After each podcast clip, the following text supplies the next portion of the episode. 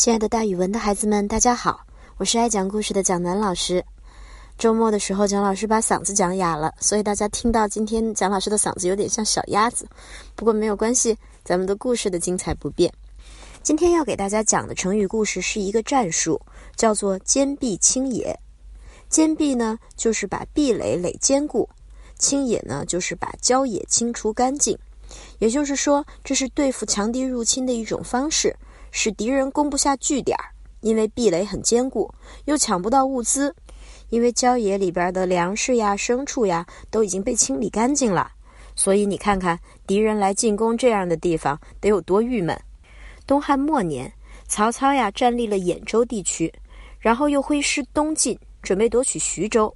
这个兖州和徐州都让曹操特别纠结，因为兖州这边呢，地方势力勾结了吕布。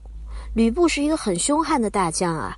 吕布开始向曹操的势力发动反攻，双方僵持数日不下，曹操一时间都没有办法取胜。所以，虽然名义上曹操已经把兖州攻打下来了，但是兖州的情况却依然很复杂。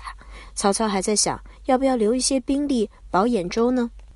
咱们再说徐州，恰恰在这个时候，曹操对兖州很纠结的时候，徐州那边的守将陶谦病死了。把徐州让给了刘备，于是曹操就想，这个时候夺徐州应该很好啊。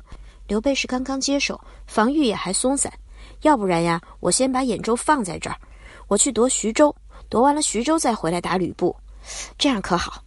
曹操当时的谋士是个很有才能的人，他看了看徐州的情况之后，跟曹操汇报：“大王呀，现在可不宜急着去攻打徐州。我探听了一下徐州的情况。”眼下正值麦收时节，据说徐州方面已经组织人力加紧抢割城外的麦子，运进城去藏起来。这表明他们也许知道要发生什么事儿，怕我们的军队开到那儿之后抢他们的麦子当粮草呢。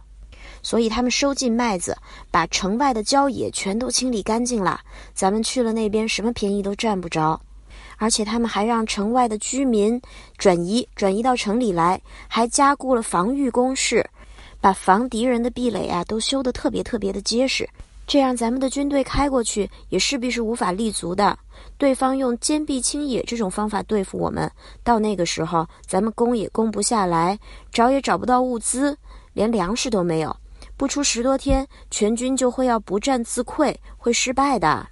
这个劝诫呀，特别明智，观察也非常细致。在这之后，“坚壁清野”这个成语就流传下来了，表示把自己的东西保护好，抵抗强敌入侵，使敌人既攻不下据点，又抢不到物资。这个成语啊，除了用在战争里面，还可以用在咱们日常生活中呢。蒋老师给大家举一个例子吧，比如说，妈妈，妈妈，你不是说要减肥吗？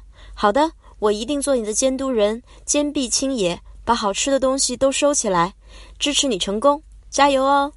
好了，今天的成语故事就讲到这儿哦，蒋老师跟大家明天见。